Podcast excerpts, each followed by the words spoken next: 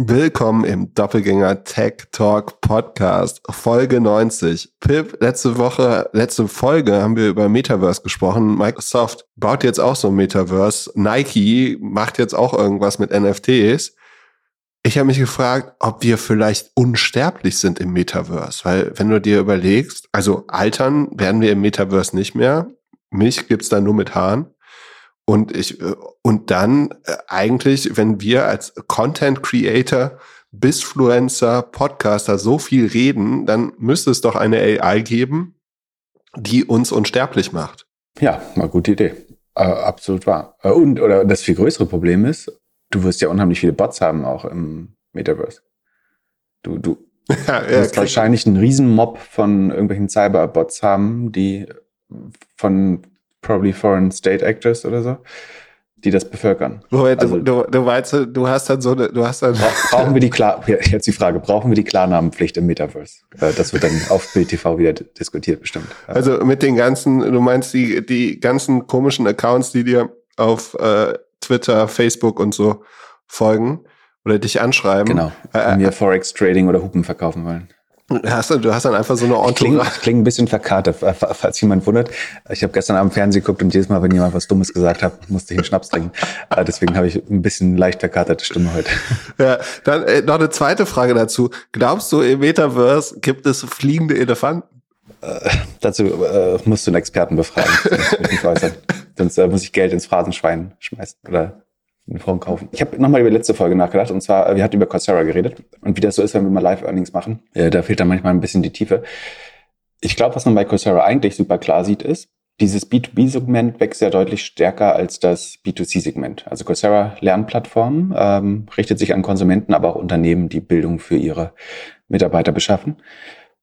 Und ich glaube, der, der Trend ist ja eigentlich vollkommen logisch, dass ich schätze mal, das Business-to-Consumer-Modell ähm, wird komplett stagnieren, weil die Leute viel zu wenig Druck haben, selber in Bildung zu investieren gerade. Ähm, also die meisten Menschen können sich vor Jobs nicht retten, äh, sei es in den USA oder in äh, Kontinentaleuropa oder äh, UK. Ähm, das heißt, der Anreiz, in eigene Bildung zu investieren und überhaupt Zeit dafür zu haben, ist wahrscheinlich relativ klein gerade. Und gleichzeitig wird das B2B-Segment aber florieren, weil die Arbeitgeber das als Perk nutzen oder Benefit nutzen werden glaube, der, wir, wir haben den Trend so halbwegs erkannt, aber ich glaube, der ist eigentlich viel stärker. Und ich würde das B2C den Umsatz fast abschreiben, beziehungsweise sagen, als stagnierend annehmen bei Coursera und wetten, dass das B2B-Geschäft, äh, das den Rest stark überholt und einen Großteil des Geschäftes ausmachen wird in einigen Jahren. Ich glaube, das sollte ein Trend sein, der sich fortsetzt. Und mir ist aufgefallen beim Kontrolle hören, also nicht aus Eitelkeit, sondern aus Qualitätskontrolle, hören wir wahrscheinlich beide den Podcast hinterher mal noch einmal nach, dass vor allen Dingen im Bildungskontext oder höhere Bildungskontext hätte ich in dem Fall öfter von Professoren und Professorinnen sprechen sollen. Also es basiert auch nicht auf einer höheren Beschwerde, sondern ist mir selber aufgefallen. Gerade da macht Gender natürlich Sinn. Und natürlich wird höhere Bildung, gerade auch äh, Top, Top, Top Professoren können auch immer Professorinnen sein. Genau. Wolltest du noch was? Und äh, die, die Aktie von Digital Turbine wurde noch ordentlich verdroschen. Ja, beide. Coursera und Digital Turbine. Ja. Aus den Zahlen bin ich nicht, also bei Coursera ist es das mangelnde Wachstum, glaube ich, relativ klar. Äh, das hatten wir besprochen. Und Digital Turbine bin ich ehrlich gesagt nicht. Dadurch, dass da, glaube ich, neuer Umsatz von Akquisitionen konsolidiert wurde. Also das Wachstum sieht pro forma riesig aus, aber das äh, ist mir, ich stecke jetzt nicht tief genug daran, um zu beurteilen, ob das gut oder schlecht ist. Der Markt mochte es anscheinend nicht. Ja, und äh, wer auch mächtig verloren hat die letzten Tage, äh, sind hier die Fahrradhersteller. Peloton, was ist denn da los gewesen? Ja, wir hatten ja mega viele spannende Earnings. Peloton, da hat sich, glaube ich, rausgestellt, dass ein iPad auf dem Fitnessbike vielleicht doch kein 50 Milliarden Business ist. Ich glaube, sind 27 Prozent runtergegangen.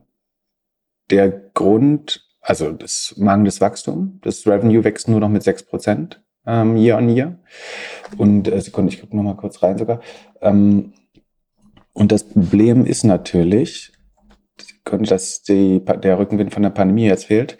Und in diesem Umsatzanstieg von, äh, von was war das, sechs Prozent, steckt schon eine also Übernahme mit drin von diesem Hersteller. Das heißt, das organische Wachstum von Peloton ist eigentlich noch kleiner. Und die hässliche Wahrheit ist, Sekunde, Genau, also das Revenue wächst 6% year on year. Tatsächlich fällt es aber zum Vorquartal, obwohl, wie gesagt, diese Übernahme mit konsolidiert wurde. Also wir sind jetzt bei 800 Millionen auf dem Höhepunkt. War Peloton, Sekunde, auf dem Höhepunkt waren sie bei 1,2 Milliarden. Und insgesamt haben sie, hat die Aktie sich auch halbiert seitdem. Und man sieht eigentlich sehr schön im, äh, da guckt vielleicht der Standard Retail Investor nicht hin, aber das Inventar wird ja ausgegeben und das Inventar ist 250 Prozent gestiegen. Das sind höchstwahrscheinlich unverkaufte Bikes, ähm, die irgendwo im Lager gammeln. Also es verkauft sich nicht mehr wie geschnitten Brot. Und super wichtig, wie gesagt, ist immer, sich nicht nur den Vorjahresvergleich anzuschauen, der einem in den Zahlen typischerweise präsentiert wird, diese sechs Prozent, sondern durchaus auch zum Vorquartal zu schauen. Da haben wir später noch ein anderes gutes Beispiel. Also zum Vorquartal, schon seit zwei Quartalen ist es rückläufig und es ist eigentlich kein, also es ist ganz klar keine Wachstumsaktie mehr im Moment. Und jetzt muss man mal schauen, wie wertvoll man dieses Subscription Value Modell sieht und ob sie mit anderen Geräten vielleicht dann doch wieder den, den Umsatz pro Kunden, Kunde steigern können den Subscription-Umsatz, weiß ich, kostet es mehr, wenn man zusätzlich die Treadmill hat? Nee, oder? Ja, weiß ich nicht. Aber es, ja, ein bisschen am Scheideweg jetzt. War zwischendurch jetzt im Nachhinein natürlich definitiv überbewertet. Und das hat der Markt jetzt auch dann sehr stark nach unten korrigiert. Und die, die Gross Margins haben sich auch verschlechtert durch die äh, Preissenkung höchstwahrscheinlich. Also wenn man das Bike ist ja nicht billiger geworden, aber sie haben den Preis gesenkt dadurch verschlechtert sich natürlich deutlich äh, die Rohmarge auch. Bevor wir jetzt richtig durchstarten, einmal kurz Werbung. Unser heutiger Werbepartner ist Frank. Frank ist ein Mobilfunktarif per App von der Telekom. Rein digital, kein Schnickschnack, keine bösen Überraschungen. Für 10 Euro im Monat bekommst du 5 GB LTE Datenvolumen im besten Netz der Telekom und natürlich Telefon, SMS, Flat ein rein digitaler Mobilfunkvertrag funktioniert natürlich mit eSIM und du hast eine App. Mit dieser App von Frank kannst du Freunde werben. Da gibt's einen Code und wenn es zum Vertragsabschluss kommt zwischen Freunden und dir, bekommt ihr beide ein Gigabyte Datenvolumen. Das Ganze könnt ihr bis 10 Gigabyte machen. Also, wenn ihr es geschafft habt, fünf Freundinnen, Freunde geworben, habt ihr jeden Monat 10 Gigabyte für 10 Euro. Da wir hier im Podcast ja alle Freunde sind, fangen wir mal damit an. Also Gutscheincode Doppelgänger mit AE und klein geschrieben und du bekommst 6 Gigabyte für 10 Euro im Monat auf frank.de, F-R-A-E-N-K.de. Und jetzt noch vier weitere Personen und zack, hast du 10 Gigabyte im Monat. Also, check die Webseite aus, nochmal in den Show Notes, frank.de. Dann super Fragen wieder reingekommen. Also falls ihr uns Fragen stellen wollt, gerne über die Discord-Gruppe doppelgänger.io slash Discord oder per E-Mail an podcast.doppelgänger.io. Eine Frage, die es heute reingeschafft hat, ist von einem einer 25-jährigen, jähriger, anonym, frisch Masterstudium, drei Jahre Berufserfahrung, macht gerade Controlling in einer IT-Company und hat jetzt also sucht einen neuen Job und hat jetzt die Möglichkeit, drei Sachen zu machen. Entweder Finance im Krypto SaaS Startup, gut gefundet. Zweitens Controller in einem E-Commerce Direct-to-Consumer Startup, Top Wachstum, Markt der Zukunft. Ich bin die ganze Zeit überlegen, was das sein könnte. Und Nummer drei, Analyst in einer Bank. Ich bin relativ bullish auf Nummer eins. Wenn ich nochmal 25 wäre und in der heutigen Zeit und irgendwas mit Zahlen können würde, würde ich sagen, die nächsten zwei Jahre nur Krypto. Dein Ernst? Äh, also mein Hinweis ist, lass dir nicht Berufsberatung von zwei Typen gehen, von, von, von dem einer arbeitslos und der andere Tagelöhner ist. Teurer Tagelöhner, aber Tag, ich bin eine Hure, aber eine sehr teure Hure. Ähm, äh, nehmen Ärzte ja wirklich, würdest du Krypto-Sachen? Ich, ich würde mit, mit 25 voll auf Krypto. Ja gut, ich meine, Krypto wird nicht weggehen, aber und also ist natürlich eine super Qualifikation. Also wenn du da das Controlling, wobei das ist SaaS für Krypto, glaube ich. Also es ist nicht selber Krypto, wenn ich es richtig verstanden habe. Aber ansonsten doch könnte schon wertvoll sein in Zukunft, äh, wenn man sich, wenn man da Erfahrung gesammelt hat, wären die Äh, Krypto wird nicht weggehen, das glaube ich nicht. Das heißt, die Erfahrung wäre relevant. Ich finde auch die D2C-Marke, äh, das war Controller bei der D2C-Marke, finde ich auch nicht schlecht. Das sind alles drei super Jobs bestimmt. Ja, also äh, genau, wenn man hoch ambitioniert ist, ist das Krypto-Ding und sagen, wenn man das, da würde ich immer bei, bei Krypto prinzipiell sagen, trifft das Team, red vielleicht mal mit jemandem, der da investiert ist oder mit denen vorher gearbeitet hat, sozusagen, um so ein bisschen die Seriosität abzuchecken. Ähm, dann be bewundert man die, kann man da was lernen. Dann gern Krypto, dann ist das wahrscheinlich die beste Variante. Das gleiche würde ich natürlich für alle anderen Jobs äh, behaupten. Ich würde tatsächlich, das dritte war bei einer klassischen Retailbank, glaube ich. Das würde ich tatsächlich äh, nicht machen mehr. Ich glaube, dass Retail Banking mehr oder weniger über die nächsten 10, 15 Jahre komplett verschwinden wird. Und die letzten Retail Banks, die übrig bleiben, werden irgendwie Postbankfilialen in einem Edeka sein oder so wie in den USA, wo du im Walmart noch so eine kleine Bankfiliale hast. Glaube, dass die meisten Filialen äh, und vor allen Dingen auch die Berufe da drin, also die Anlageberater und so weiter, über die Zeit wegrationalisiert werden. Ähm, die, die Margen werden durch Fintech komplett gecrunched. Fintech selber ist race to the button, weil äh, außer beim Crypto Trading, Trading, also äh, Equity Trading und Payment eigentlich nirgendwo oder BNPL nirgendwo Margen übrig bleiben ich würde wahrscheinlich den Ausweg aus dem Banking suchen. Gerade also wenn es so ein, also im, aus dem Retail-Banking-Geschäft zumindestens äh, Investment-Banking oder so, kann natürlich spannend sein, aber wenn ich irgendwie könnte, würde ich das nicht, da nicht einsteigen, glaube ich. Das ist, also es kommt auch so ein bisschen drauf an, vielleicht auf die persönlichen Umstände, Arbeitszeiten und so, sind bei der Bank vielleicht angenehmer. Aber wenn es um Ambition geht, was ist das Aussichtsreichste, um viel zu lernen, e-, eventuell äh, auch sozusagen eine weitere Karriere zu machen, sind die ersten beiden Optionen besser. Und wenn das Team hinter dem Krypto-Ding äh, oder hinter diesem Krypto-SaaS gut ist, also es ist ein SaaS für, ich habe mir die, die Companies schicken lassen, damit man die Frage gut beantworten kann, aber die Frage natürlich anonym, ja. Also die, die D2C-Marke ist, glaube ich, eine, an, an die man glauben kann. Aber auch das, das SaaS ist sozusagen im Krypto-Umfeld was, was eine nützliche SaaS-Lösung baut. Das ist selber kein Krypto. Deswegen glaube ich, das sind die beiden besten Optionen. Und vielleicht ist deine Tendenz äh, ja sogar richtig. Bevor wir jetzt weitermachen, einmal kurz unser Disclaimer.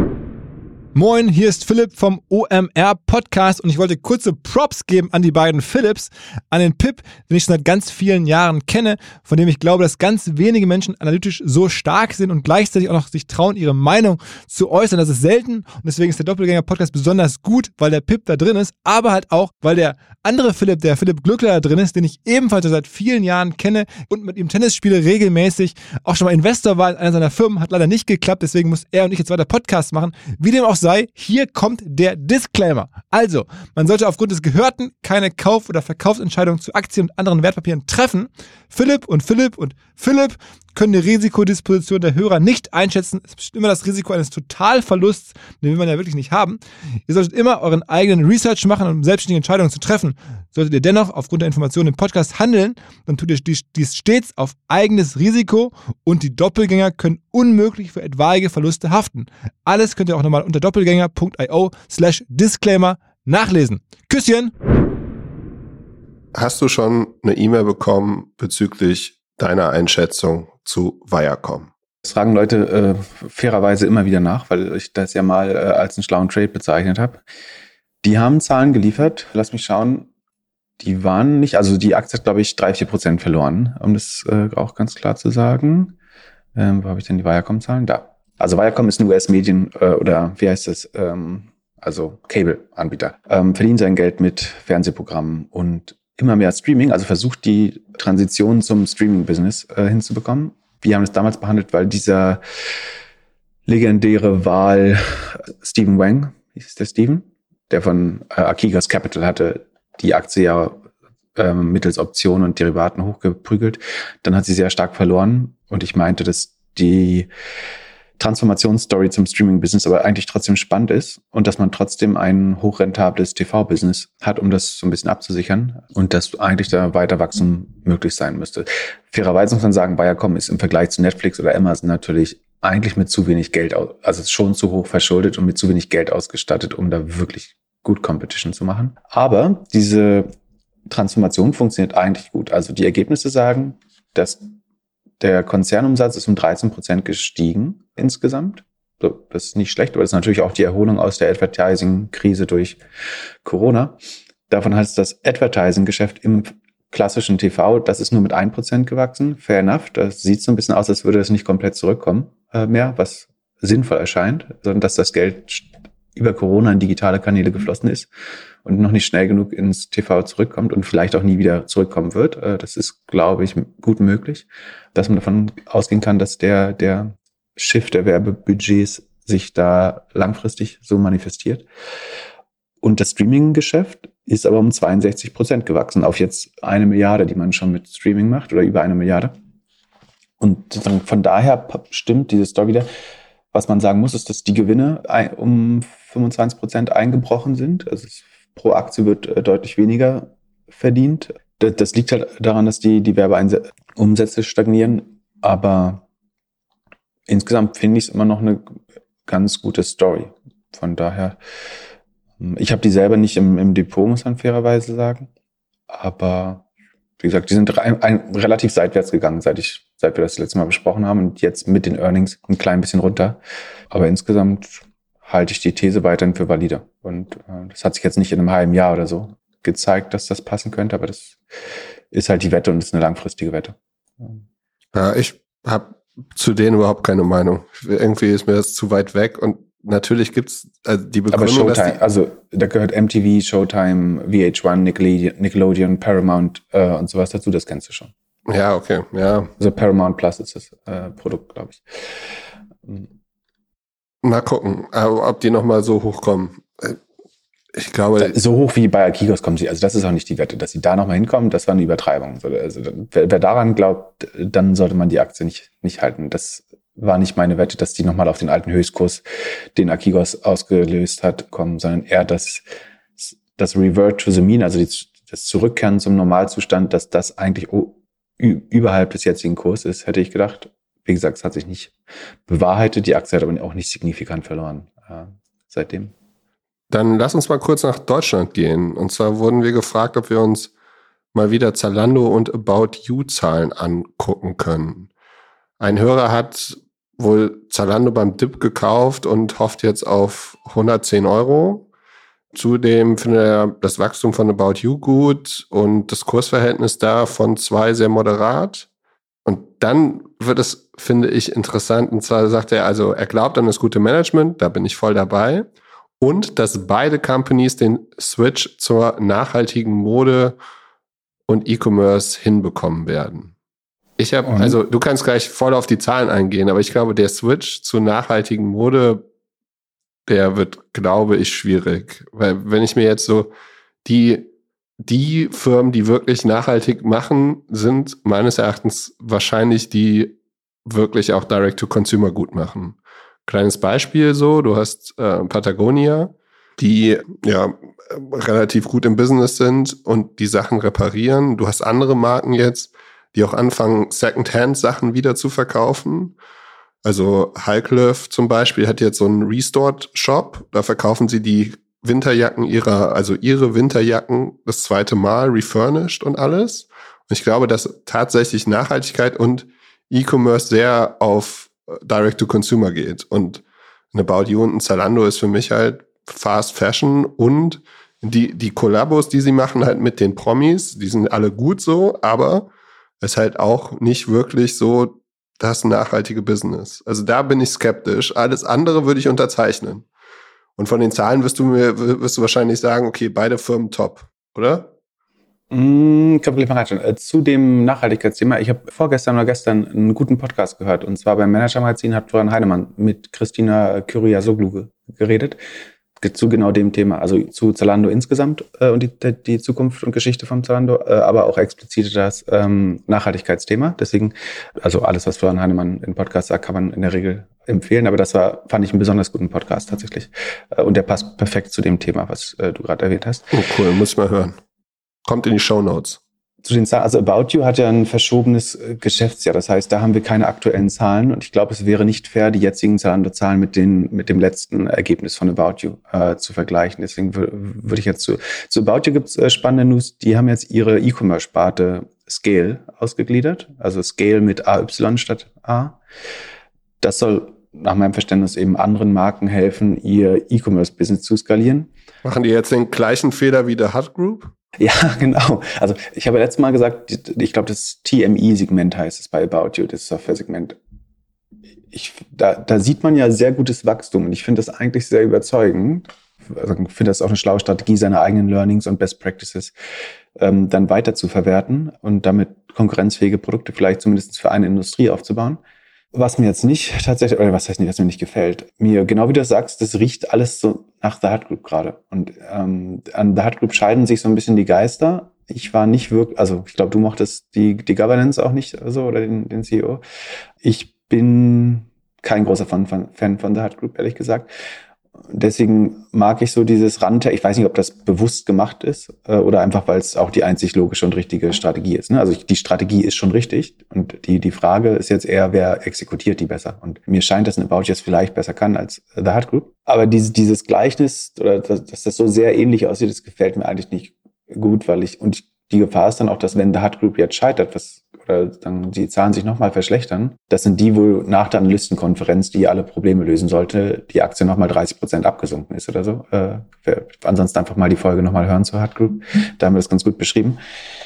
Ich weiß nicht, ob es schlau ist, sich daran zu taggen an so ein Business. Ähm, wie gesagt, es muss keine bewusste Entscheidung gewesen sein, dass man jetzt sagt, wir möchten die nächste Hard Group sein, aber es sieht jetzt gewollt oder nicht gewollt so aus. Und ich halte es für ein bisschen gefährlich, obwohl die Strategie, wie gesagt, seine Software anderen anzubieten total wichtig ist oder total richtig ist.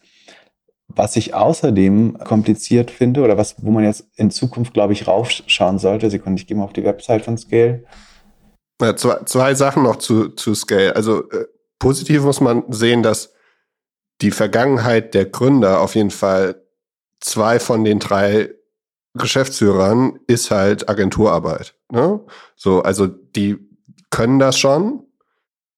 Das Einzige, was ich so, wo, ich irgendwie skeptisch bin, das war, ich glaube, im April diesen Jahres oder so, dass sie dann announced haben, dass Tom Taylor ihr Kunde ist. Und da äh, habe ich halt so das, also so ein, so ein so ein Shopify hat jetzt irgendwie gesagt, so All Birds, hier, congratulations, All Birds für den IPO und so. Und das sind irgendwie Firmen, wo man das Gefühl hat, das geht irgendwie nach oben. Jetzt Tom Taylor habe ich eben so ein bisschen reingeguckt. Wenn ich dich ganz unterbrechen darf, äh, Tobi hat äh, getwittert, dass es drei Firmen inzwischen gibt, die auf Shopify laufen und selber schon an der Börse sind. Ich glaube Allbirds, Oatly und das dritte war ich, ähm, Gymshark? Nee, ich weiß nicht mehr. Nee, äh, vielleicht die, Gymshark. Nee, die sind noch nicht andere, da. Ähm, aber irgendeine andere. Ja, mir fällt es auch nicht ein. Genau. Aber das ist schon spannend. Dass du, du bist das System, auf dem äh, drei andere fast exklusiv arbeiten und es damit auch selber an die Börse gebracht haben aus einem früher belächelten kleinen Shopify-Händler. Das ist schon ganz spannend. Ja, und auf der anderen Seite bist du dann, also du bist entweder die oder du, du machst die Software für die, die einen Chief Restructuring Officer eingestellt haben, um den Laden zu restrukturieren. Und das ist halt glaube ich, nicht so das, der Kundenstamm, den du haben möchtest. Ja, der Kundenstamm ist auf jeden Fall, also Scale macht E-Commerce, Technology, ähm, Operations und Online-Markt, äh, äh, sagen sie. Ne? Also es ist die ganze Shop-Plattform, irgendwie ein Headless-Commerce-System, dann eben Operations Fulfillment, ähm, Retourenhandling bestimmt und sie versuchen eben auch äh, beim Marketing, Analytics, Attribution, CRM äh, das machen. Ich glaube, das für eine Industrie spezifisch anzubieten, also für auf Mode fokussiert, ist vielleicht ein gutes Positioning, sozusagen, weil jeder, der seiner Organisation das nicht selber zutraut, äh, das aufzubauen, der hat natürlich, für, für den scheint es eine, eine gute Lösung zu sein. Ich vertraue denen, die es relativ spät in den Markt geschafft haben und dann sich auf das gleiche Framework zu verlassen. Klingt ja für, wie eine Entscheidung, für die du nicht gefeuert wirst. Erstmal. Aber ähm, würdest du jetzt äh, beispielsweise, wenn Amazon das anbieten würde, würdest du Amazon dein Online-Marketing machen lassen? Ja, letztlich macht jeder, lässt jeder Amazon-Händler das genauso machen. Äh, nichts anderes tut Amazon. Die, die Frage ist, möchtest du als Tom Taylor dich identifizieren, wenn du morgens in den Spiegel guckst, als Hallo Amazon-Händler?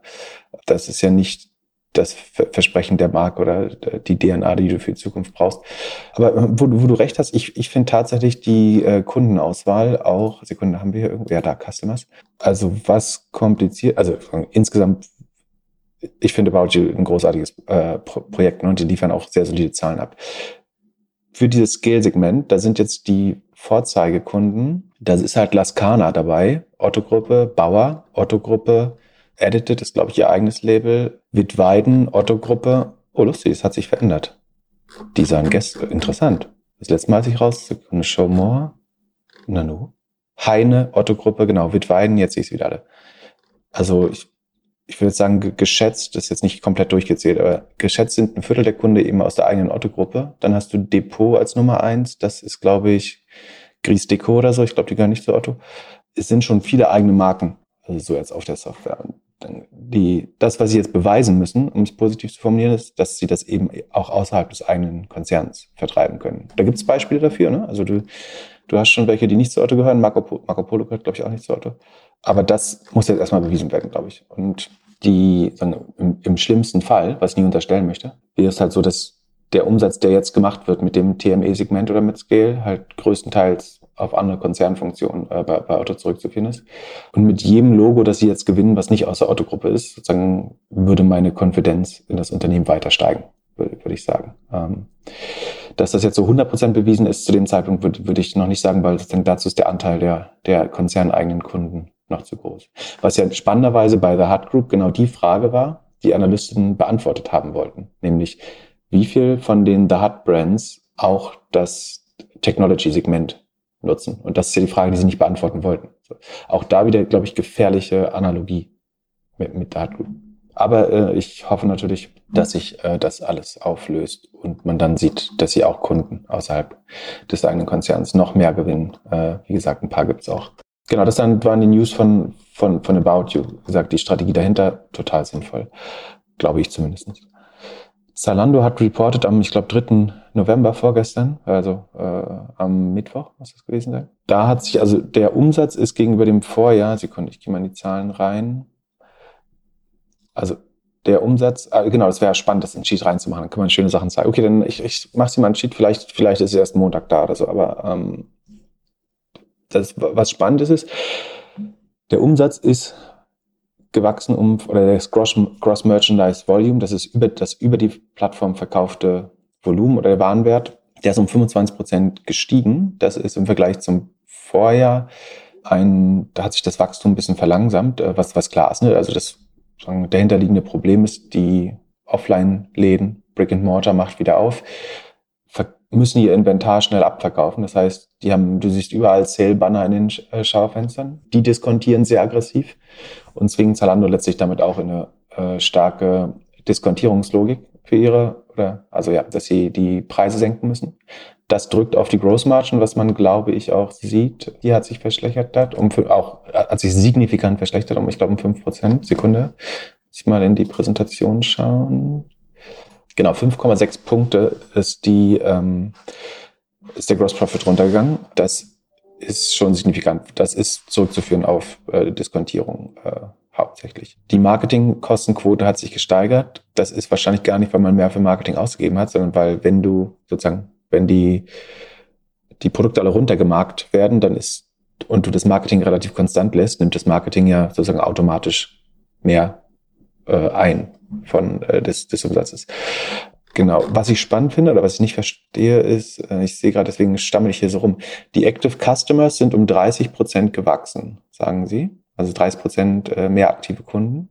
Und die Average Orders per Active Customer sind um 6 Prozent gestiegen. Die Number of Orders ist aber gesunken. Also das kann nicht sein, dass die, die Anzahl der Kunden steigt äh, ist nicht gesunken, aber sie ist um weniger Also Active Customer steigt um 30, Number of Orders aber nur um 27 Prozent, obwohl die Average Orders per Customer auch steigen um 6 Prozent. Das kann ja eigentlich, mhm. hä? Ah, das ist LTM. Ah, also äh, die Anzahl der Orders sind auf letzte zwölf Monate. Also LTM heißt Last 12 Months, das heißt, dass, da werden die letzten zwölf Monate oder vier Quartale betrachtet. Dann müsste das aber heißen, dass jetzt inzwischen die Anzahl der Order pro Kunde, Sekunde. Das ist cool, die stellen ein Excel-Sheet zur Verfügung, da kann man das schneller. Da ist auch LTM drin. Ah, aber da sieht man, äh, Sekunde. Ja, das müsste man doch berechnen können, wenn man das GMV durch die Anzahl der aktiven Kunden rechnet. Ähm, das müsste so 6, 67, Sekunde. Äh, ich muss mal kurz rechnen, das ist ganz interessant. Ähm, 66,6 ist das GMV pro Customer. Und das war, ah, und vor einem Jahr war es noch 69. Also es geht tatsächlich runter. Der Order Value geht leicht runter, auf, wenn man es auf drei Monats, was sie nicht machen. Also sie machen die Last 12 Months Betrachtung und da sieht es noch relativ stabil aus. Auf drei Monaten sieht es aber schon aus nach einer nach einem Rückgang des Average Order Values und der Orders per Customer oder dem Umsatz mit den aktiven Kunden. Moment, also sagst du jetzt, in den letzten drei Monaten haben Leute weniger gekauft und als, als die im, Warenkörper als, waren kleiner. Als im Q2, genau. Nicht, also nicht als im Vorjahr wahrscheinlich, äh, aber als im Q2 auf jeden Fall. Und auch da, also wie gesagt, hier und hier im Vergleich zum Vorjahresquartal sehen die Wachstumszahlen einigermaßen gut aus. Aber auch da schauen wir mal auf die zum Vorquartal. Das Vorquartal war 2,73 Milliarden Revenue und das Q3 ist nur noch 2,28 Milliarden Revenue. Also auch das geht gerade runter. Das könnte so ein bisschen, das war in den Vorjahren auch so, also ein bisschen ist eine Saisonalität vielleicht auch dabei. Sie sagen außerdem, dass es an der verschobenen Saison liegt. Also es war zu lange warm in Deutschland, beziehungsweise der Wintereinbruch ist zu spät gekommen. Dadurch haben die Leute sich nicht früh genug mit Winterklamotten proviantiert wahrscheinlich. Aber die werden doch jetzt auch nicht genug Winterjacken haben. Genau, und sie haben, sie kündigen an, dass sie im Q4 wahrscheinlich unter Supply Chain Problemen ähm, im Sportsegment vor allen Dingen leiden werden. Haben Sie auch mhm. irgendwas drin äh, geschrieben, dass jetzt die, die Average Order Values noch kleiner werden, weil die Leute Weihnachtsgeschenke kaufen und für andere Leute meistens weniger Geld ausgeben als für sich selbst? ähm, nee, diese, das, genau das sagen sie ja nicht, aber das fairerweise, sie betrachten das immer in einer äh, Last 12 Months Logik und dann ist es ja auch fair, das so weiter zu reporten. Man kann aber, wie gesagt, selber ausrechnen, dann sieht man, ich, ich mache vielleicht doch mal einen Sheet äh, dazu. Das ist ganz spannend, sich das in verschiedenen Sichtweisen anzuschauen. Ganz kurz noch zu, zu den Ergebnissen. Also wir haben, genau, Sie sagen, auf LTM-Logik geht Average Orders per Active Customer noch um 6% hoch. Das, wie gesagt, stimmt nur auf LTM, also auf äh, rollierend ein Jahr anschauen und nicht äh, auf dem Quartalsbasis. Average Basket Size geht ganz klein wenig hoch. GMV geht auch um 6,8 Prozent hoch per Active Customer, aber auch das nur auf LTM. Dann Deutschland verdient noch 5,7 Prozent EBIT-Marge. Ähm, international ist aber negativ. Also das EBIT ist relativ stark eingebrochen von zuvor 118, also im letzten Jahr waren es 118 Millionen EBIT, die übrig geblieben sind. Ich glaube auch, weil man vielleicht ein bisschen den Marketing-Spend da äh, reduziert hat oder so. Und jetzt, obwohl nee, es kommt hauptsächlich aus der Gross Margin, der Effekt, also aus dem ähm, Verbilligen oder dem, dem Markdown der Preise. Und jetzt sind wir bei 9,8. Also das hat sich äh, mehr als gezehntelt, die, das EBIT. Wie gesagt, zum Vorquartal geht der Umsatz durchaus erheblich hin. Man muss jetzt schauen, wo die, wo jetzt die, wo sich das Post-Covid einpendelt. Dass wenn alle Geschäfte jetzt aufmachen, das nicht so schnell, nicht so stark wachsen kann wie im, im, im Vorjahr, ist natürlich auch vollkommen klar. Wie gesagt, spannend wäre da noch ein bisschen mehr auf die Quartale und den Zweijahresvergleich zu schauen. Äh, müsst ihr mal gucken, wie es aussieht. Ähm, aber waren jetzt erstmal nicht so gute Zahlen, aber ich glaube, die Aktie ist um 4, 5 Prozent runtergegangen. Langfristig ändert das jetzt auch nicht so viel, sondern es ist eher die, die Unsicherheit, dass man jetzt nicht weiß, wo, wo die Normalität am Ende einkehrt. Fakt ist, dass viele wegen der, auch wegen der Supply Chain Probleme, viele Offline-Stores vielleicht nächstes Jahr zumachen werden. Und das wiederum würde dann im Onlinehandel auch helfen, wenn die Attraktivität der Innenstädte dann weiter sinkt. Die ganzen Zombie-Companies, die mit den Corona-Hilfen am Leben gehalten worden sind, die sollten jetzt nach und nach verschwinden. Und strukturell sollte das dem Online-Handel trotzdem stark geholfen haben, glaube ich. Ja. Also langfristig bin ich sowohl für About You als auch für Zahlen Bullish. Spannend wäre es natürlich, wenn wir die About You-Zahlen bekommen äh, mit einem Monat. Ich glaube, einen Monat ist es verschoben. Da würde ich jetzt auch damit rechnen, dass die erstmal nicht super rosig aussehen. Also auch die werden wachsen, aber vielleicht, da ist jetzt spannend, schaffen die das Vorquartal nochmal zu schlagen? Wahrscheinlich auch nicht. Meinst du nicht durch Internationalisierung? Ja, die, genau, die haben sehr aggressiv weitere Märkte geöffnet, aber die sind von der absoluten Größe, sind jetzt keine Riesenmärkte mehr. Ähm, die werden das nicht wirklich beeinflussen. Ich denke, sie werden weiterhin schneller wachsen als Zalando, wenn man das fair, fair vergleichen könnte. Kann man nicht 100 Prozent wegen des verschobenen Quartals, wie gesagt. Aber auch da wird es ein bisschen Ernüchterung vielleicht einkehren, könnte ich mir vorstellen. Ich persönlich werde, wie gesagt, am meisten auf das TMI-Business schauen, ob das weiter wächst, das Softwaregeschäft von Scale. Das finde ich einen spannenden Teil daran. Dann lass noch in Deutschland bleiben. Hello Fresh. Ich weiß, dass du damit letztes Jahr ganz gut verdient hast. Ja, leider zu früh raus, wie immer. Aber es war ein Hebelprodukt, da konnte ich mir nicht aussuchen, wann das ausläuft. Und ich wollte danach nicht, nicht nochmal mit einem Hebel einsteigen. Aber bis dahin äh, extrem gut gelaufen, ja. Und Luke hatte uns geschrieben, dass er sein Abo gekündigt hat, jetzt super viel Werbung bekommt und auch in seinem Freundeskreis äh, viele die, die, die, die Abos kündigen oder gekündigt haben. Und seine Vermutung ist, dass man langfristig nicht die Kunden halten kann. Und dass es vielleicht nicht das richtige Modell ist. Zu unflexibel und zu teuer. Mm, un unflex, du kannst es ja pausieren und so, also so unflexibel. Also man muss erstmal sagen, HelloFresh hat erneut extrem gute Zahlen abgeliefert. Ne? Und ich glaube, sind wieder knapp am All-Time-High. Sekunde, ich schau mal kurz. Äh, geht heute ein ganz klein bisschen runter. Nee, sie waren schon mal bei 95, sind jetzt aber bei 87 wieder und auf Jahressicht 75 Prozent im Plus, auf fünf Jahressicht 750 Prozent im Plus. Ja, also Wahnsinn. Das ist wirklich, war lange Zeit eine der unterschätzten Companies, an der sich auch die Geister geschieden haben, hat aber über die letzten zwei Jahre mit viel Corona-Rückenwind natürlich äh, extrem gut abgeliefert. Also die Zahlen sagen, die Anzahl der aktiven Kunden ist um 38,8 Prozent gestiegen. Die Anzahl der Orders ist auf um 41,6 Prozent gestiegen. Und damit muss natürlich die Order pro Kunde gestiegen sein, damit das Sinn macht. Genau das, was wir eben bei Zando erst nicht gefunden haben, aber was wie gesagt an der LTM-Betrachtung lag. 2,6 Prozent mehr bestellen die Kunden. Und das ist ja eigentlich also dieses Argument, dass Leute das kündigen oder pausieren äh, und es deswegen eine Churn gibt, das war ja immer so das Gegenargument zu HelloFresh. Aber das verträgt sich nicht mit dieser einen Kennzahl, nämlich Orders pro Customer. Das heißt, selbst wenn ich als Kunde geführt werden würde, als, wobei hier Active Customer steht, also wahrscheinlich sind die Pausierten schon fairerweise abgezogen, das weiß ich nicht, ob sie das machen, aber ich, es wäre anständig, das zu tun. Ähm, aber selbst, wenn wir jetzt vom Schlechtesten ausgehen würden, wo ich mir sicher bin, dass sie es nicht machen, ne, aber sagen, sie würden alle Kunden als Active Customers, auch wenn sie pausiert sind, listen.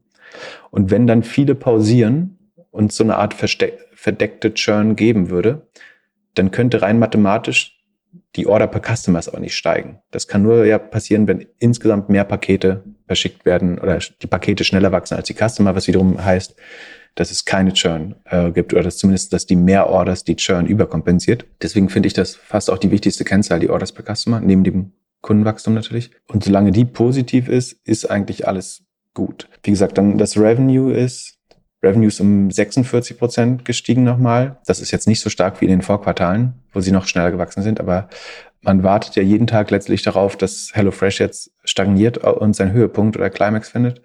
Aber wie gesagt, sie wachsen auch noch zum Vorjahr um 46 Prozent. Die Contribution Margin hat sich leicht verschlechtert und das Adjusted EBITDA, der, äh, EBITDA auch. Und jetzt, das Spannende ist jetzt wieder hier nicht auf den Vorjahresvergleich zu vertrauen, sondern ähm, ich versuche mal äh, das Vorquartal anzuschauen. Also wir haben jetzt das Quartal, was am 30. September geendet hat. Und ich gucke jetzt mal auf das zum 30. Juni. Und zwar hatten sie im 30. am 30. Juni noch 7,7 Millionen Active Customers. Und obwohl sie die Active Customers zum Vorjahr um 39 Prozent gesteigert haben, sind es jetzt nur noch 6,94. Also in der Quartal-zu-Quartal-Sicht, nicht zum Vorjahresquartal, verlieren sie gerade Active Customers. So, das, deswegen ist es immer wichtig, sich nicht nur das Vorjahresquartal, was die, die Standardbetrachtung ist, sondern auch das Vorquartal anzuschauen. Das heißt, das könnte jetzt der vorläufige Höhepunkt gewesen sein. Also wir sehen weniger, Sekunde, ich schaue nochmal auf die, ähm, ob das beim Umsatz müsste es aber genauso aussehen, alles andere würde keinen Sinn ergeben. Ähm, ja, auch der Umsatz ist rückläufig. Peak Hello Fresh war im Q2 da waren sie bei 1,555 Milliarden, jetzt sind sie bei 1,415 Milliarden. Ähm, wie gesagt, zum Vorjahr sieht das alles noch schön nach Wachstum aus, aber uh, uh. der vorläufige Peak ist erreicht. Das schien aber größtenteils antizipiert gewesen zu sein, weil die Aktie hat darauf gar nicht so schlecht äh, reagiert. Ich guck nochmal auf, was für ein Multiple man denen gibt. Zweieinhalb mal Sales, gut. Ähm, 2,6 mal Sales. Das kann man why not? Sie haben eine direkte Kundenbeziehung, sie haben ein Vertrauensverhältnis, durch, durch das man viele andere Dinge verkaufen kann. Aber ja, das, das Wachstum ist auch da erstmal vorbei. Es kehrt auch da der Post-Corona-Karte ein.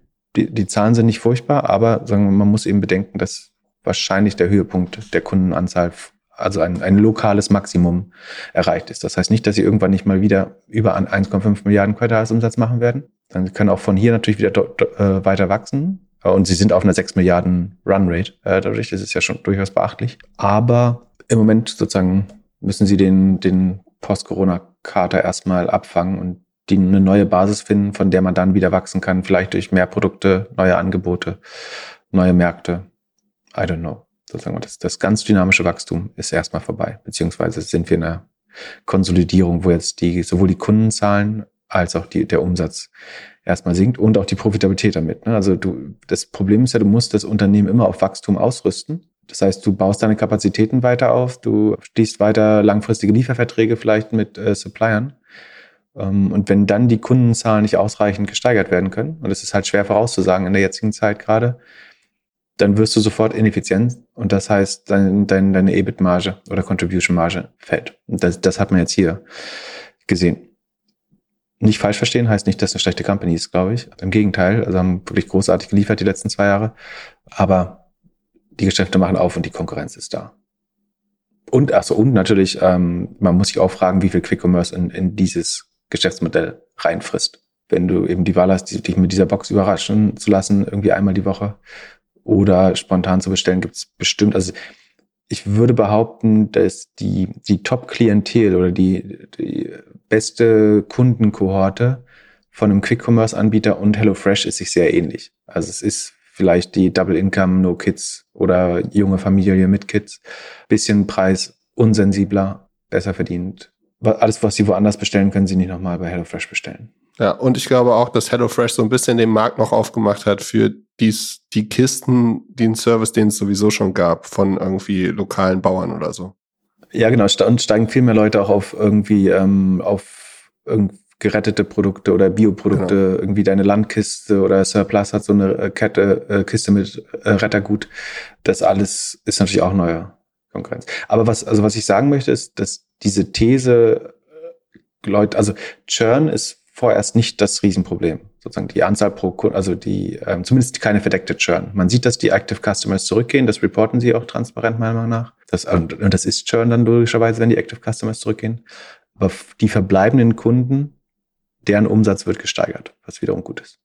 Nun äh, haben wir noch eine Frage und ich meine, wir hätten sie schon mal beantwortet oder du hättest sie schon mal beantwortet. Und zwar folgende Situation. Jemand erbt eine mittlere fünfstellige Summe und möchte das Geld jetzt anlegen. Anlegen. Braucht das Geld aktuell nicht. Hat natürlich ein bisschen Sorge, dass der Markt aktuell schon ziemlich aufgehitzt ist. Was macht man dann? Also alles jetzt investieren, irgendwie in Tranchen, warten. Was, was würdest du machen? Stell dir vor, du wärst wieder 25, erbst ein bisschen Geld, hast noch nichts gespart. Würde ich mir Auto kaufen. Als ich 25 war. Kleiner, war das möglich ein Insider-Joke? ähm, äh, Der schneidet heute nicht. Ähm, ja, super schwere Frage. Also die ist wissenschaftlich sehr einfach zu beantworten. Ich glaube, es wurde untersucht äh, und zumindest für das breit gestreute Basisinvestment kann man sagen, dass es historisch und durchschnittlich immer schlau war, das Geld sofort zu investieren. Das Gegenargument wäre der Cost-Average-Effekt, dass man es über Jahre streut und so in schlechten Jahren mehr Anteile kauft, in guten Jahren weniger ähm, zu hohen Preisen. Der gewinnt aber nicht gegen die Gesamtperformance, weil im Schnitt geht's halt jedes Jahr irgendwie zwischen sieben und elf Prozent hoch. Und wenn du damit, wenn du wartest, verlierst du diese Rendite. Das Gefährliche dabei ist aber, dass das halt eine Durchschnittsbetrachtung ist. Das heißt, das schaut schon auch, hättest du in den Vor-Crash-Jahren gekauft, also zum absoluten Höhepunkt, aber es betrachtet auch alle Jahre, in denen die Aktien eben sehr niedrig waren oder wo das äh, Schiller PE Ratio sehr niedrig war, also die Aktienbewertung sehr günstig und dass das im Schnitt positiv, also das, wenn du davon ausgehst, dass Aktien immer steigen, oder nicht immer, aber sozusagen im Schnitt immer steigen, langfristig, dann ist es logisch, dass es immer rational ist, alles sofort anzulegen. Aber die Frage ist halt, in welcher Phase befinden wir uns gerade? Weil es gibt durchaus immer natürlich auch Jahre, wo es dann bis zu 10, 20 Jahre teilweise gedauert hat, bis du dein Geld wieder drin hast. Und natürlich ist der Markt gerade frothy äh, und also überhitzt. ist unheimlich schwer, ehrlich gesagt. Und das Problem ist so, ich überlege, wäre es ein guter Ratschlag, ein guter Ratschlag zu sagen, du investierst die Hälfte jetzt und um Optionalitätswert zu haben, also im Fall eines Crashes nachzukaufen, hältst du hier sozusagen ein Barpolster. Da ist wiederum das Problem, dass das Halten eine, dieses Optionalitätswert gerade mit minus 0,5 Prozent oder 0,4 Prozent bestraft wird. Und das hat hohe Kosten der Geldhaltung in dem Fall. Auch das ist wirklich nicht opportun eigentlich. Das, ich bin wirklich froh, dass ich in der Phase nicht meine ersten Aktien kaufen muss gerade. ich, ich weiß echt nicht, was ich sagen soll. Ähm, wie gesagt, wissenschaftliche Antwort ist drin sein. Irgendwann wirst du ein Plus sein, wenn du es machst. Höchstwahrscheinlich. Das sagt die Geschichte zumindestens. Ähm, vielleicht, wenn man sich wohler fühlt, kann man auch die Hälfte vielleicht reservieren und dann muss man halt in Kauf nehmen, dass, muss man in Kauf nehmen, dass die, dass man ein bisschen äh, Geld verliert, einfach durch die Strafzinsen. Ich würde vielleicht, das kommt auch an, wenn der, wenn man ein gutes Risiko, oder was heißt ein gutes, wenn man einen hohen Risikoappetit hat und man weiß, dass man das Geld eben nicht, wenn man sich nicht in fünf Jahren ein Haus davon kaufen muss oder will, und es wirklich sehr langfristig ist, könnte man überlegen, ob man zum Beispiel chinesische Aktien kauft, weil die, also es sind natürlich hochriskante Investments, aber die sind gerade verprügelt und einigermaßen fair bewertet, auch risikoadjustiert, würde ich sagen. Und wenn man, und nur dann, wenn man lang genug, also wenn der Horizont lang genug ist und wenn man das auch nur mit einem Teil des, der Gesamtsumme macht, dann würde ich vielleicht am ehesten in äh, die ein, ein, zwei, drei der fünf größten chinesischen Titel. Also auch nicht die kleinen, nicht irgendein so E-Hang oder sowas kaufen, sondern äh, Alibaba, Pinduoduo, Baidu, Tencent, sowas. Äh, echt, würdest du eher chinesische Mit einem kleinen Aktien Teil, aber ne? kaufen? mit, dem, mit dem kleinen Teil. Bitte? Also jetzt, würdest du eher Krypto kaufen oder chinesische Aktien? Du kannst auch, das ist auch gut, einen kleinen Teil, fünf Prozent für Krypto zu reservieren oder in Krypto zu packen, aber auch da sind wir auf einem lokalen Maximum oder auf einem absoluten Maximum eigentlich fast. Das zu streuen, aber Streuen macht in dem Fall zum Beispiel Sinn. Also ein bisschen Krypto, vielleicht ein bisschen China, ein bisschen ETF und ein bisschen Pulver trocken halten, um dann mal in einem Dip nachzukaufen. Wenn mal wieder Zinsangst kommt oder äh, dann Cash zu haben, wird schon wertvoll sein. Und Einzelaktien oder ETFs? Es kommt darauf an, ob man sich damit beschäftigen möchte oder nicht. Äh, wenn man noch lernt, dann vielleicht lieber 80 Prozent in ETFs und ein paar Aktien, die man versteht oder gut findet. Ansonsten, ja, das kommt drauf an in der Regel ist ETFs, ein Großteil in ETFs zu packen, um langfristig ein gutes Risiko-Return-Verhältnis zu haben. Das ist das Schlauere. Aber ich meine, die Frage stellen sich ganz viele und äh, selbst ich stelle mir die natürlich immer mal, würde ich jetzt noch mal, ich habe irgendwann dann ja auch immer mal so Liqu äh, Liquiditätsevents, dass irgendwie eine kleinere oder mittelgroße Summe einem so zufliegt. Dann überlegt man auch, wie, wo packt man die jetzt hin? Und letztlich versuchst du auszustreuen, dass man irgendwie LP-Commitments damit macht, ein paar Angel-Investments und ein paar, vielleicht auch ein paar Aktien kauft, die man gerade noch nicht für total überbewertet hält. Aber es ist nicht einfach, tatsächlich. Ja, deine Idee mit äh, ZipRecruiter fängt an, langsam an, sich zu bewegen. Ähm, ja, ich, halte ich auch eigentlich für, soll nicht jemandem nur eine Aktie, nee, das soll, so soll man es nicht sagen. Aber es, ist mal, es, es bleibt, glaube ich, für die nächsten zwölf Monate meine Lieblingsaktie. Ja, da haben wir nächste Woche Earnings, glaube ich. Äh, kannst du uns das nochmal erklären, warum? Genau. Ich glaube, also deren Hauptproblem ist, dass sie nicht gepriced werden wie Software, sondern wie äh, AdTech, Marktplatz, irgendwie sowas dazwischen. Die Frage ist, ob der Markt das irgendwann mal auflösen kann. Aber das heißt, egal wie viel Gewinn die machen sollten, es wird halt nicht so, die kriegen nicht das Umsatzmultiple einer Softwarefirma, äh, obwohl langfristig so ein Business sich eigentlich von den Margen und von der Retention sehr ähnlich entwickeln kann. Ja, aber das schauen wir uns dann an. Ansonsten, diese Woche hat noch äh, super gut reported Datadog, einer der besten Cloud-Titel auch. Das ist nach Snowflake in der Regel der am schnellsten wachsen oder mit der einer der dem best, einer der besten Rule of 40 Werte. Die haben also Datadog macht äh, Monitoring und Logging für Cloud Applications. Also irgendwie bauen dir ein Monitoring auf deine äh, Database, eine Cloud oder deine Applications und Worker, die du so äh, da arbeiten hast und expandieren jetzt in DevSecOps, also Security äh, für DevOps oder für ja auch Cloud Operations. Ähm, sind 14 Prozent, also haben gestern reported oder haben Donnerstag reported, sind Pre-Market jetzt 14 Prozent hoch am Freitagvormittag, traden aber auch auf einem 70er Multiple, haben seit, ich glaube, seit vielen Quartalen schon eine DBN-Jahr über 130. Ich glaube, auf jeden Fall durch die letzten äh, acht Quartale immer gehabt. Das ist sozusagen der Bestwert, den man kennt, wenn man den im, regelmäßig überschreitet. Das ist sehr gut. Überschreitet heißt über 120, oder? Genau, über 120 ist schon gut, 130 ist der absolute Bestwert, wenn man so möchte. Also äh, ja, den möchte man erreichen. So, also sind die Sales-Leute eigentlich immer incentiviert, dass sie die Kunden um 30 Prozent hochverkaufen jedes Jahr. Und also die wachsen auch Quarter on Quarter. Ähm, zum Quartal, Vorquartal letzten Jahres wachsen sie 75 Prozent auf 270 Millionen. Vorquartal, direktes Vorquartal war 233. Haben die Erwartung damit um 10 Prozent geschlagen oder um 9 Prozent. Die Guidance fürs nächste Quartal sieht gut aus. Wie gesagt, super Retention, sieben Monate Payback. Also sozusagen die, die Akquisekosten sind nach sieben Monaten wieder reinverdient bei einem Kunden. Gross Margin rund 77 Prozent, auch super, äh, relativ stellvertretend für die meisten Cloud-Businesses und schon 21 Prozent Free Cashflow Margen. Und die Rule of 40 rechnet man ja aus, die soll über 40 liegen, deswegen heißt die Rule of 40, indem man das Wachstum mit der Free Cashflow Marge addiert. Das wären in dem Fall 75 plus 21 Prozent, also 96, das ist schon ein extrem guter Wert. Boah. Und deswegen zahlt der Markt da jetzt aber auch eine 70, ein 70er Multiple für. Das ist sehr teuer, muss man sagen.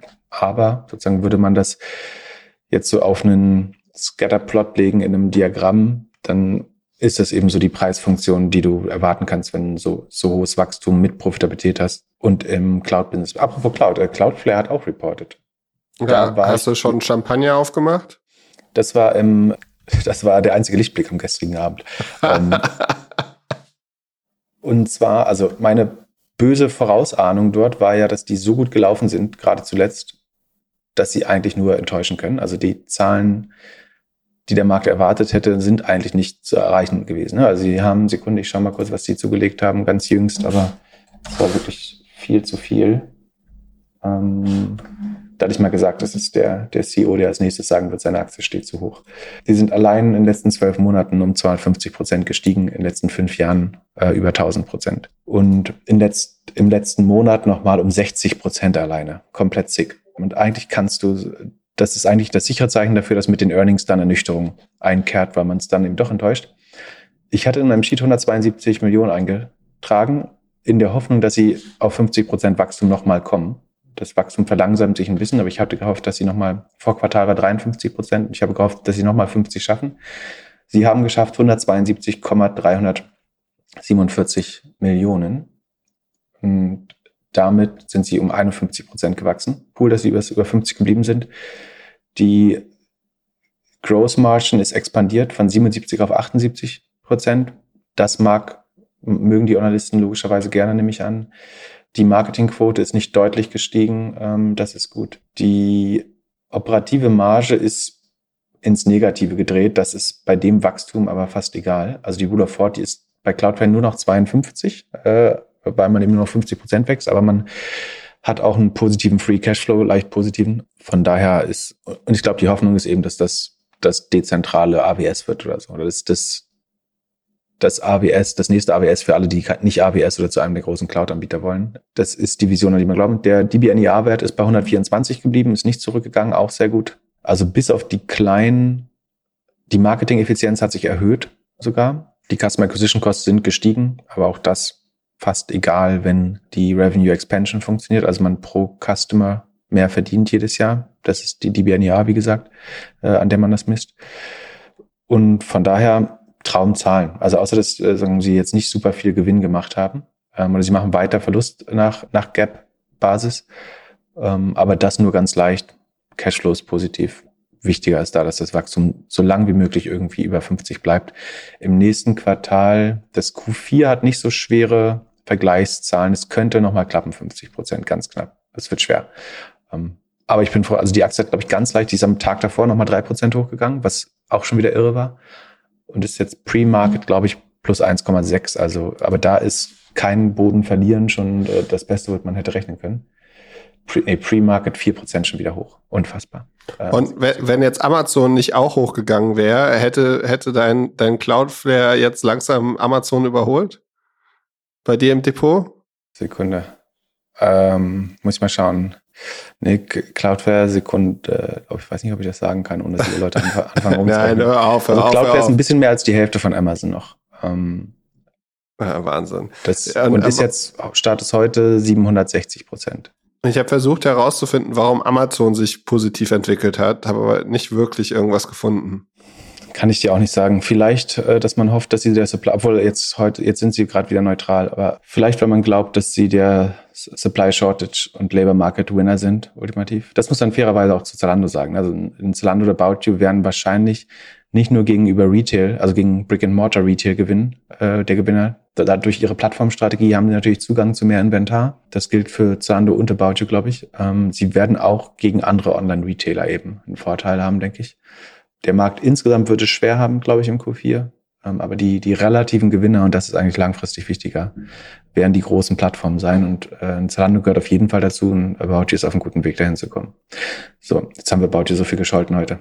Ich würde sagen, wir geben äh, Tarek die Möglichkeit, uns ein Disclaimer einzusprechen und uns zu erklären, was wir nicht verstanden haben äh, daran. Für nächste oder, Folge. Oder wie viele Kunden schon in der Pipeline sind äh, für, für Scale. Ähm, kannst du das einrichten? Äh, mal gucken. Tarek, wenn nicht Alexander hört das ja bestimmt, der, der schreibt Tarek dann eine WhatsApp. Das wäre super, wir würden uns freuen. Du bist ja äh, auch Experte im äh, Preisvergleich-Portalen. Hat es hm. dich überrascht, dass. Klarna hier einen Preisvergleich gekauft hat? Würdest du mir zuhören, könntest du die Frage selber beantworten, weil ich schon mehrmals gesagt habe, dass ich davon, fest davon ausgehe, dass die BNPL und Fintechs äh, sich im Shopping-Bereich verstärken, um sich Marktanteile zu kaufen, um sich Kundenzugang zu kaufen, weil sie mit dem, keine Ahnung, 50-fachen des Umsatzes bewertet werden. Und ähm, achso, übrigens, äh, die, die Klarna Halbjahreszahlen sind öffentlich auf der Klarna Domain, die kann man sich anschauen. Äh, in, das ist vom äh, Slide, Slideshow äh, auch äh, ein Fest. Also da ähm, könnte sich Oliver Samba noch was abschauen, äh, wie man Zahlen darstellen kann. Warum also, ist das? Da gibt es nicht eine saubere Skala.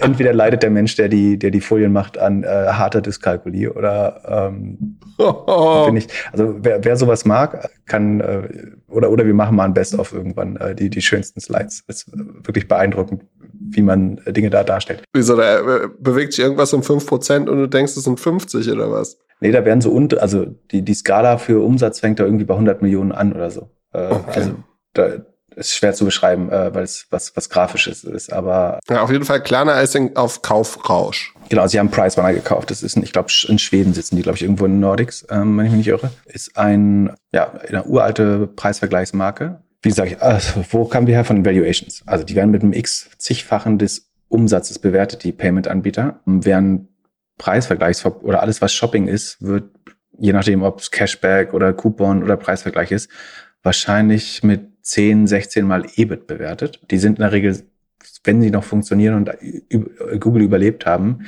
dann sind sie einigermaßen margenstark. Also die EBIT-Marge äh, ist oft hoch zweistellig. Aber es kann total opportun sein für so einen überbewerteten Payment-Anbieter, sich Payment-Volumen, Kundenzugang und auch Inventar hinzuzukaufen, indem man seine Bewertung weaponized und damit eben auf Shopping Tool geht. Das könnte auch Coupon-Betreiber treffen, Cashback-Betreiber in Zukunft, weitere Preisvergleiche, weitere Shopping-Plattformen. I don't know. Und der Sinn dahinter, wie gesagt, man kriegt eventuell Zugang zu Neukunden. Man kann sein eigenes TPV, Total Payment Volume, erhöhen, wenn man schafft, seine Lösung noch besser in deren Plattform zu integrieren. Was aber auch spannend ist, ist, dass du das Inventar der Preisvergleicher natürlich in die Klarna-App. Es gibt ja diese Smooth Shopping App, was sozusagen das Äquivalent der Shop-App von, von, wie heißen die, von Shopify oder von Square, ähm, haben die nicht auch irgend sowas? Das ist die Cash-App, die man sagt schon. Ähm, also, das Vorteil, der Vorteil ist, du kannst, und Klarna macht ja so einen Trick, dass du mit einer virtuellen Kreditkarte oder einer Einmalkreditkarte quasi auf jeden Shop BNPL anwenden kannst, nach meinem Verständnis. Und wenn du jetzt noch das Inventar eines Preisvergleichers hast, dann kannst du eigentlich fast eine Amazon-like Experience deiner App nachbauen, nämlich das, das gesamte Inventar dieses Preisvergleichers, die in der Regel einen Großteil der unabhängigen Shops konsolidieren. Also die wissen natürlich, sagen, der und der Fernseher, den gibt's gerade bei 20 verschiedenen Shops, das ist der beste Preis. Und dann kriegst du es wahrscheinlich hin, dass du nicht mehr den Shop besuchen musst, sondern du kannst dann in der Klarna-App shoppen weil sie den, den Preis und das Inventar angeliefert bekommen von Price Runner, wenn sie das so integrieren würden. Du nutzt dann komplett deine Klarna Kreditkarte dazu. Es wird automatisch BNPL, äh, also Ratenkauf. Und das ist wahrscheinlich so ein, also es funktioniert in beide, beide Richtungen. Du kannst Klarna noch stärker in Price Runner integrieren. Du kannst aber auch das Inventar von Price Runner in die Klarna Smooth Shopping App reinziehen.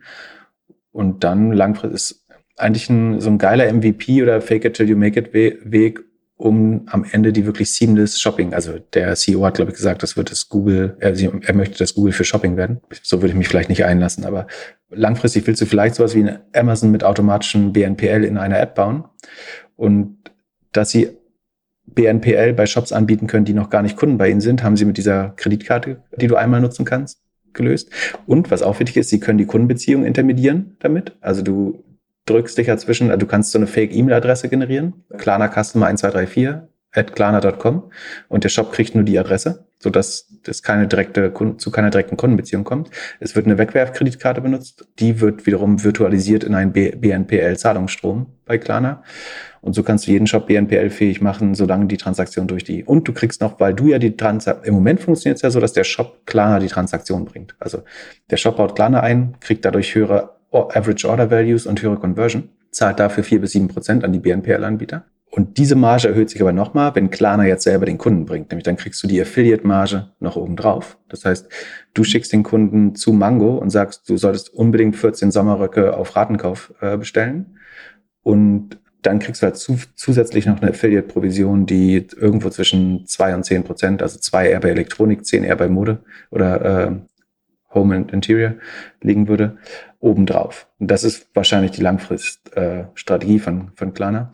Von daher ist das eine relativ logische Akquisition. Ich glaube, es geht nicht nur um Marktanteil kaufen, sondern auch um das Inventar, also die wirkliche Preisvergleichsfunktion. Weil letztlich hat ein Preisvergleich alle Angebote des lokalen Internets quasi konsolidiert in seiner äh, Datenbank. Und das müsste fürs Klarna extrem wertvoll sein, äh, um eine gute Shopping Experience zu bauen. Und es ist viel einfacher als über Affiliate-Programme diese Shops alle selber. Äh, also was Klarna ja machen muss, ist jeden Shop über Affiliate, über das Affiliate-Programm zu integrieren. Das ist relativ aufwendig.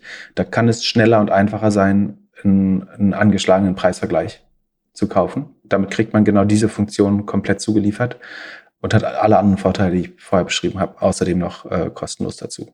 Mega gut. Ja, ich habe noch äh, eine, eine Idee übrigens. Hochrisiko auf jeden Fall mit vielleicht gar nicht nachmachen oder mit einer ganz kleinen Ich habe mir heute in meinem Kalender ein Vermerk gefunden, da steht, Sekunde, ich guck mal nach, äh, da steht Metro Mile App Data checken. Also es gab ja mal diesen, ich glaube, es war auch ein Spec. Metro, Metro Mile, das ist diese Kfz-Versicherung, die nach Kilometer abgerechnet wird. Und ich meine mich zu erinnern, dass jeder Kunde automatisch diese App runterladen muss dazu. Das wiederum würde heißen, man müsste aus der Anzahl der App-Kunden relativ gut, die, äh, aus der Anzahl der App-Downloads relativ gut das Kundenwachstum sehen können. Und die haben insgesamt nur 90.000 Kunden. Und ich habe mal, äh, ich habe jetzt nur das App-Modul von SimilarWeb benutzt. Aber da sieht so aus, als hätte sich das Wachstum, ich meine, es kann gefährlich ist. Also A, die SimilarWeb-Daten können nicht stimmen. Das ist mit einiger, ein, mit einer relevanten Wahrscheinlichkeit könnte das sein. Zweites Problem durch den Gerätewechsel, also neues iPhone, obwohl nee, das kam erst in Q4, neues iPhone, neues, das könnte auch zu neuen App-Downloads führen, die nicht organisch sind sozusagen. Mhm. Kunden, die wieder. Aber also von Juli bis September haben sich die App-Downloads wirklich stark beschleunigt bei Metromile. Das könnte sich in den Zahlen, die sind vorher nämlich nur sehr, sehr moderat gewachsen das hier sieht jetzt deutlich aggressiver aus. Zumindest, und das ist, wie gesagt, begrenzt auf USA, begrenzt auf Android. Ja, aber also. Ähm, und die Daten können falsch sein. Das ist, aber der Kurs ist auch schon auf drei Dollar runter. Ne? Also die, die, die läuft insgesamt nicht gut, die Aktie. Es gibt aber eine gewisse realistische Chance, dass die Daten positiv überraschen können. Wie gesagt, ich mache das mal mit einer ganz kleinen Position. Äh, nicht mal 0,1 Prozent meines äh, Portfolios. Ähm, um Echt, du supportest jetzt hier den einen Bestie. Hier ist, äh, ja, Shamat war das, ne? Nee, äh, der andere, Sex. Nee, wer, wer war das? Mir schon mal nee, Sex, Free, oder? Free, Freework. Ja. ja. Der ist Geschäftsführer davon oder Gründer oder sowas, ne? Ich, ich versuche zu schauen, ob ich Outside-In-Analyse wirklich verstehe. Äh, oder ob, ob ich noch ein weiteres Jahr für SimilarWeb bezahlen sollte. Äh, wenn, wenn, wenn die Daten jetzt falsch waren, dann äh, kündige ich mein Abonnement bei dir. Ja gut, aber viel schlechter kannst du nicht. Also ein Spec ist, fängt ja immer bei 10 Dollar an, die sind jetzt bei 3,22 Dollar. Ich, ich share dir mal mein, mein Screen, und dann siehst du, was ich meine. Dann sagst du mir, ob du das handeln würdest. So, siehst du das? Guck mal, hier, das machen wir zu. Ja. Hier, hier fängt das Q3 an. Ja, krass. Sieht schon gut aus, ne? Da kannst du das mal vergleichen mit einer anderen App? Mit welcher App würde es sinnvoll sein, die Downloadzahlen zu vergleichen? Eigentlich mit jeder. Du willst gucken, ob es einen generellen Datenfehler gibt. Ich kann hier, was schlagen die vor? Drive safe and safe. Gucken. Nee, da ist es nicht so. Mhm. Ich, wie gesagt, es kann auch schief gehen, aber, und ich meine, wenn, wenn das sich jetzt bewahrheitet, dann hätte man einen super vorlaufenden Indikator für jedes Quartal. Ja, krass. Ähm, so. Bitte auf keinen Fall mit mehr als ein Prozent des Portfolios nachtraden. Hohe Wahrscheinlichkeit, hohes Risiko. Ist eigentlich eine scheiß Company, haben wir damals gesagt, glaube ich. Ne? Wir haben nicht dran geglaubt. Muss man auch ganz klar sagen. Die also, sind auch, also ich, es kann halt auch sein, dass sie einfach zwei Märkte aufgemacht haben. Ne? Die sind ja nach, nach Staaten auf, die sind ja noch nicht mal in allen Staaten in Amerika. Die waren damals, glaube ich, in 13 oder sowas. Ja. Ich glaube aber schon, dass sie hauptsächlich nach Kundenwachstum bewertet werden, dass das die Haupt-KPI ist. Von daher ja. wäre mir das fast ausreichend. Aber das ist immer die Frage. Wenn man weiß, man würde die Aktie eigentlich nicht langfristig behalten wollen, dann äh, das zu traden ist eigentlich auch Quatsch. Äh, aber nur damit wir es mal beobachten, schauen wir uns das äh, dann nächstes Mal nochmal an. Und Earnings sind in den nächsten Tagen? Äh, die sind, ach so, ich, den, den, ich glaube am 11. oder so. Oder 10. Right. so. Sonst hätte ich mir den Reminder nicht gemacht. Das, ich vergesse meine Ideen, weil ich muss mir in meinen Kalender eintragen, hier hattest du mal eine Idee. Ich hoffe, das hat jetzt geklappt. Wie gesagt, kann mich irren, dann äh, liest ganz. Achso, und was noch spannend ist, äh, Coinbase hat angekündigt, dass sie Commission-Free Trading anbieten wollen. Äh, ähm, wieso das denn? Diese, sind die nicht äh, sehr äh, teuer? Genau, also sie haben, es gibt Fees, die relativ hoch sind und du profitierst ja sowieso vom Spread, also vom Unterschied zwischen Kauf- und Verkaufskurs. Daran werden sie auch weiterhin mit verdienen. Aber sie wollen die Fees reduzieren, wenn du eine Subscription-Fee bezahlst. Spannend daran kann sein, genau das, was ich bei ZipRecruiter gerade beschrieben habe, dass sie statt eines Marktplatz-Multiples ein Subscription-Multiple bekommen auf ihr Revenue, weil es dadurch voraussehbarer scheint. Im Moment leiden die ganzen Börsen ja darunter, dass wenn Krypto gerade hypt, dann haben sie Top-Quartale wenn Krypto gerade Winter hat, dann äh, sind sie sofort negativ äh, beim Ergebnis. Und um das so ein bisschen auszuebnen, suchen sie jetzt, glaube ich, ein Subscription-Business, obwohl sie, gerade wenn sie das den viel tradenden Leuten anbieten würden, natürlich Geld verlieren würden eigentlich damit. Aber es macht das Business mehr predictable sozusagen. Man kann davon ausgehen, dass sie auf die Subscription-Fee ein höheres Revenue-Multiple bekommen. Also du baust so eine Revenue, äh, so eine Multiple Expansion damit auf, künstlich. Und es ist halt leider das, was der Markt gerade liebt. Äh, gib uns ein SaaS und ein Subscription-Business und lass uns in Ruhe mit irgendwas, was transaktionsabhängig. Das Einzige, was sozusagen noch beliebter ist, glaube ich, ist ähm, Usage-Based by Software. Also wenn du sowas wie Snowflake äh, hast oder vielleicht macht Data das auch so, das würde erklären, warum die so gute DBNR haben, dass du äh, sozusagen am Volumen mit äh, bei, bei Software wiederum ist es relativ safe, wenn du sagst, ich möchte am Volumen mit partizipieren. Bei Marktplätzen mag man das, wie gesagt, lieber nicht. Ähm, und ich schätze, das ist der Grund, warum Sie jetzt sagen, wir wollen so ein bisschen das Ergebnis ebnen über die Quartale mit einer, mit einem Bestandteil, den wir dauerhaft äh, in Rechnung stellen können, egal wie der Markt gerade läuft. Es äh, hilft natürlich auch bei der Kundenbindung, weil sie verlieren bestimmt irgendwann, also die professionelleren Trader gehen natürlich irgendwann erst zu Coinbase Pro und selbst das ist noch teurer als andere Exchanges. Ähm, ja. Ja, dann war noch äh, Travel, Airbnb und Booking Earnings. Die waren auch relativ positiv so. Zahlen sind noch nicht so wie vor Corona, aber die haben ja beide Kosten gesenkt, die haben die Preise erhöht. So, äh, Airbnb ist sogar, äh, macht sogar einen Profit jetzt. Allerdings, was mir aufgefallen ist, bei beiden sagen sie, jetzt kommt alles zurück. Recovery, things are coming back und so weiter. Da ich als Auch kleiner, Business Travel? ja, ich als kleiner äh, Corona-Pessimist denke ja, das wird noch ein sehr kalter und harter Winter. Also ich kann, ich würde sagen, wir machen dich mal zum Travel-Experten. Ich kann aus Befangenheitsgründen da eh, oder sollte nichts äh, dazu sagen, äh, würde es ungern äh, überhaupt kommentieren. Deswegen finde ich gut, dass wenn du das Thema jetzt mal äh, coverst. Ja, ich bin gespannt. Also ich bin vor allem gespannt aufs nächste Quartal. Ich glaube, also man kann ja immer noch nicht frei, man darf jetzt nach Amerika reisen. Australien geht noch nicht so. Und jetzt mit denen, also was wir in den, ich habe es ja vor drei, vier Folgen irgendwie gesagt, dass ich glaube, dass Corona jetzt nochmal wirklich eine Rolle spielen wird. Die Amerikaner merken das, glaube ich, noch nicht so ganz, aber die werden das in den nächsten Wochen auch merken. Und dann wird Q4 bei Travel nochmal spannend. Glaubst du, die Amerikaner juckt das noch, Corona? Die haben, äh, ist die Zahl richtig, 5 Millionen Corona-Tote oder war es weltweit? Oder war das nur Amerika? Hm, Ich glaube, es war Amerika. Unfassbar. Äh, ich, äh, ja, ich glaube, das wird nochmal richtig rattern jetzt in den nächsten Monaten. Und dann, dann gehe ich in Travel rein. Aber vorher nicht. Ich finde es spannend, auf Business Travel äh, zurückkommt. Ich glaube, für ein Booking ist es ja schon auch wichtig. Ja, und äh, Lufthansa hat ja irgendwie gesagt, sie, sie erwarten 90 Prozent rück, also dass es äh, mehr, also dass es wieder zurückkommt. Ich glaube, da redet sich jeder die Welt so ein bisschen schön. Es wird so ein viele Sachen, äh, die, die also die schönen Sachen werden wir offline weiter erleben, aber viele Sachen werden wir auch. Ich glaube, wenn die Bahn es hinbekommt, mehr, also ihre schnellen Strecken entweder weiter auszubauen oder wenigstens intakt zu halten und diesen Stunden- oder Halbstundentakt für Großstädte äh, weiter fortsetzt, dann wird es auch schwer für Lufthansa, zumindest äh, national. International kriegen sie vielleicht hin. Das, äh, da, da könnte 80 Prozent zurückkommen, glaube ich, vielleicht auf 85. Also wenn die Bahn es schafft, eine Stunde zwischen Berlin und Hamburg, dann würde ich jede zweite Folge zu dir kommen und und den Bahndisclaimer vorlesen. Soll ich jetzt einen Anschlag auf die Gleise machen oder, oder was Das willst nicht, du damit sagen? das ist nicht passiert. damit du, genau, damit du nicht kommst. genau, was So, haben wir apropos, ich muss meinen Zug, äh, Zug bekommen. Äh, wir, wir müssen mal äh, Schluss machen. Was wolltest du noch sagen, Entschuldigung? Was haben wir nächste Woche? Also du erklärst uns Zip Recruiter. Wir haben eine ganze Menge Fragen noch. Falls ihr noch mehr habt, schickt uns die gerne. Ich gucke nochmal in unseren Earnings-Kalender, was nächste Woche noch ansteht. Ähm, haben wir irgendwas vergessen? Nee, Wayfair, Wayfair. Äh, Square war noch die Woche, glaube ich. Ach, und, und Pin Pinterest. Ja, das müssen wir verschieben. Es waren einfach zu viele Earnings. Ja, man kann auch nicht jedes Mal alles machen.